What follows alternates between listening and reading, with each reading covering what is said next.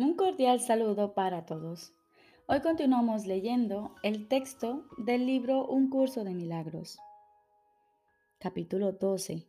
El programa de estudios del Espíritu Santo.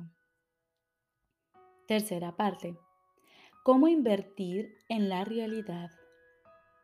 Jesús nos dice, Te pedí una vez que vendieses todo cuanto tuvieses, que se lo dieses a los pobres y que me siguieras. Esto es lo que quise decir. Si no inviertes tu atención en ninguna de las cosas de este mundo, puedes enseñarle a los pobres dónde está su tesoro. Los pobres son sencillamente los que han invertido mal. Y vaya que son pobres, puesto que están necesitados. Se te ha encomendado que los ayudes, pues te cuentas entre ellos. Observa lo bien que aprenderías tu lección si te negases a compartir su pobreza, pues la pobreza no es otra cosa que insuficiencia. Y solo hay una insuficiencia, ya que solo hay una necesidad.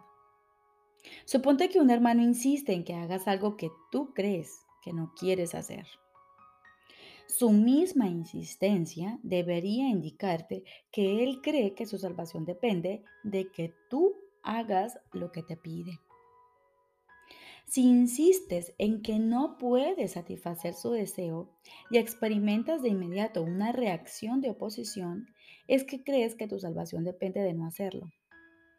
Estás, por lo tanto, cometiendo el mismo error que él y haciendo que su error sea real para ambos. Insistir significa invertir. Y aquello en lo que inviertes está siempre relacionado con tu idea de lo que es la salvación. La pregunta se compone de dos partes. Primera, ¿qué es lo que hay que salvar? Y segunda, ¿Cómo se puede salvar? Cada vez que te enfadas con un hermano, por la razón que sea, crees que tienes que proteger al ego y que tienes que protegerlo atacando. Si es tu hermano el que ataca, estás de acuerdo con esta creencia. Si eres tú el que ataca, no haces sino reforzarla. Recuerda que los que atacan son pobres. Su pobreza pide regalos, no mayor empobrecimiento. Tú, que podrías ayudarles, estás ciertamente actuando en forma destructiva si aceptas su pobreza como propia. Si no hubieses invertido de la manera en que ellos lo hicieron, jamás se te hubiese ocurrido pasar por alto su necesidad. Reconoce lo que no importa y si tus hermanos te piden algo descabellado, entre comillas, hazlo precisamente porque no importa. Niégate y tu oposición demuestra que sí te importa. Eres únicamente tú, por lo tanto, el que determina si la petición es descabellada o no, y toda petición de un hermano es tu propia petición. ¿Por qué te empeñas en negarle lo que pide? Pues negárselo es negártelo a ti mismo y empobrecerte a ti y a Él. Él está pidiendo la salvación, al igual que tú. La pobreza es siempre cosa del ego y nunca de Dios. Ninguna petición es descabellada para el que reconoce lo que es valioso y no acepta nada más. La salvación es para la mente y se alcanza por medio de la paz. La mente es lo único que se puede salvar y solo se puede salvar a través de la paz. Cualquier otra respuesta que no sea amor surge como resultado de una confusión con respecto a qué es la salvación y a cómo se alcanza. Y el amor es la única respuesta. Nunca te olvides de esto y nunca te permitas creer ni por un solo instante que existe otra respuesta, pues de otro modo te contarás forzosamente entre los pobres, quienes no han entendido que moran en la abundancia y que la salvación ha llegado. Identificarte con el ego es atacarte a ti mismo y empobrecerte. Por eso es por lo que todo aquel que se identifica con el ego se siente desposeído. Lo que experimenta entonces es depresión o ira, ya que lo que hizo fue intercambiar su amor hacia sí mismo por odio hacia sí mismo. Y como consecuencia de ello, tiene miedo de sí mismo. Él no se da cuenta de esto. Aún si es plenamente consciente de que está sintiendo ansiedad, no percibe que el origen de esta reside en su propia identificación con el ego y siempre trata de, lidiar con ella haciendo algún trato, entre comillas, de mente con el mundo. Siempre percibe este mundo como algo externo a él, pues esto es crucial para su propia adaptación. No se da cuenta de que él es el autor de este mundo, pues fuera de sí mismo no existe ningún mundo. Si solo los pensamientos amorosos del Hijo de Dios constituyen la realidad del mundo, el mundo real tiene que estar en su mente. Sus pensamientos descabellados tienen que estar también en su mente, pero él no puede tolerar un conflicto interno de tal magnitud. Una mente dividida está en peligro y el reconocimiento de que alberga dentro de sí pensamientos diametralmente opuestos es intolerable. Proyecta, por consiguiente, la división, no la realidad.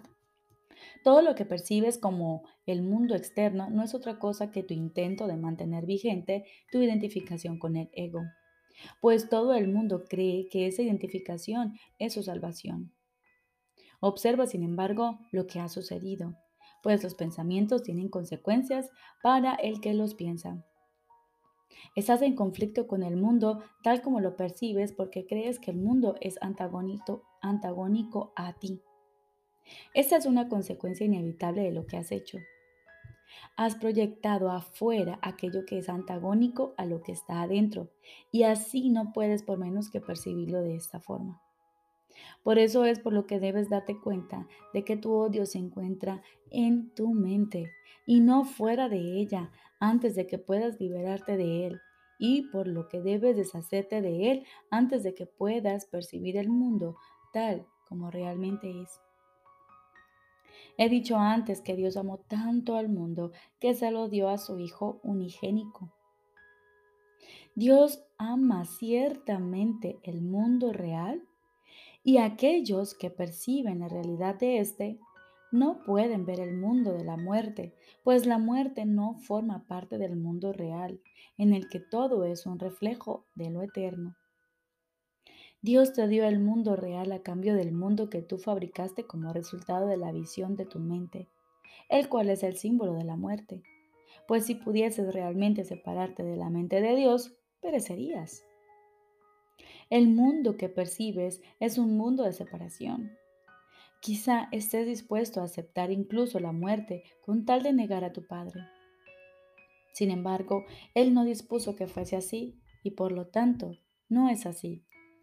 Tu voluntad sigue siendo incapaz de oponerse a lo que la suya dispone. Y esa es la razón de que no tengas ningún control sobre el mundo que fabricaste. No es este un mundo que provenga de la voluntad, pues está regido por el deseo de ser diferente de Dios. Y ese deseo no tiene nada que ver con la voluntad. El mundo que has fabricado es, por lo tanto, completamente caótico y está regido por leyes arbitrarias que no tienen sentido ni significado alguno.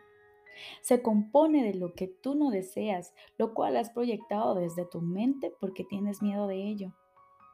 Sin embargo, un mundo así solo se puede encontrar en la mente de su hacedor, junto con su verdadera salvación. No creas que se encuentra fuera de ti, ya que únicamente reconociendo dónde se encuentra es como podrás tener el control sobre él. Ciertamente tienes control sobre tu mente, ya que la mente es el mecanismo de decisión.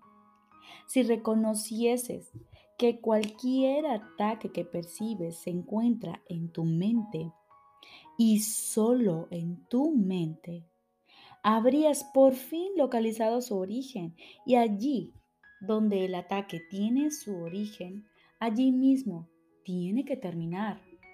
pues en ese mismo lugar reside también la salvación. El altar de Dios donde Cristo mora se encuentra ahí. Tú has profanado el altar, pero no has profanado el mundo. Cristo, sin embargo, ha puesto la expiación sobre el altar para ti.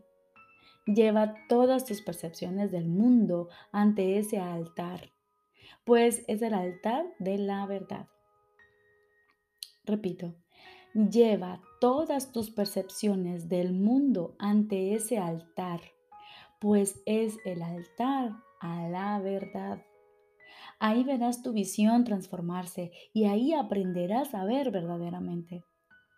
Desde este lugar en el que Dios y su Hijo moran en paz y en el que se te da la bienvenida, mirarás en paz hacia el exterior y verás el mundo correctamente. Mas para encontrar ese lugar, tienes que renunciar a tu inversión en el mundo tal como lo proyectas y permitir que el Espíritu Santo extienda el mundo real desde el altar de Dios hasta ti.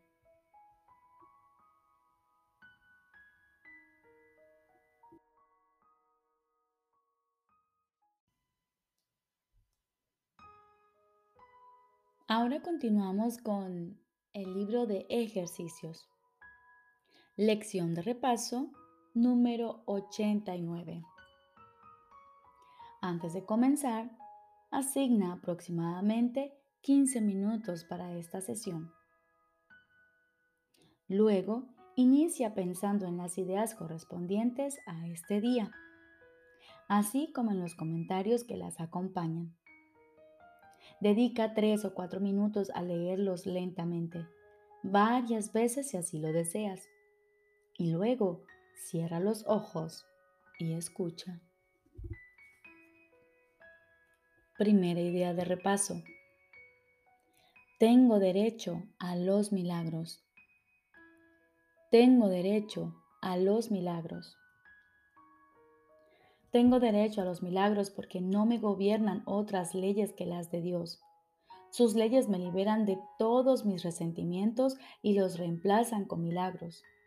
Voy a aceptar los milagros en lugar de los resentimientos, los cuales no son sino ilusiones que ocultan los milagros que se encuentran tras ellos. Voy a aceptar ahora solamente aquello a lo que las leyes de Dios me dan derecho, de manera que pueda usarlo en beneficio de la función que Él me ha dado.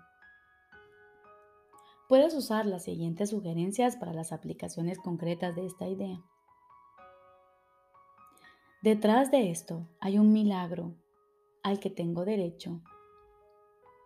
No voy a abrigar ningún resentimiento contra ti. Y aquí puedes poner el nombre de alguna persona.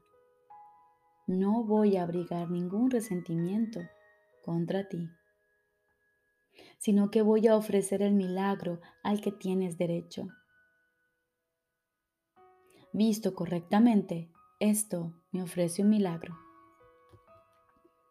Segunda idea de repaso. Que los milagros reemplacen todos mis resentimientos. Que los milagros reemplacen todos mis resentimientos. Mediante esta idea, uno mi voluntad a la del Espíritu Santo y percibo las dos cual una sola. Mediante esta idea acepto mi liberación del infierno. Mediante esta idea expreso que estoy dispuesto a que todas mis ilusiones sean reemplazadas por la verdad de acuerdo con el plan de Dios para mi salvación. No haré excepciones ni sustituciones.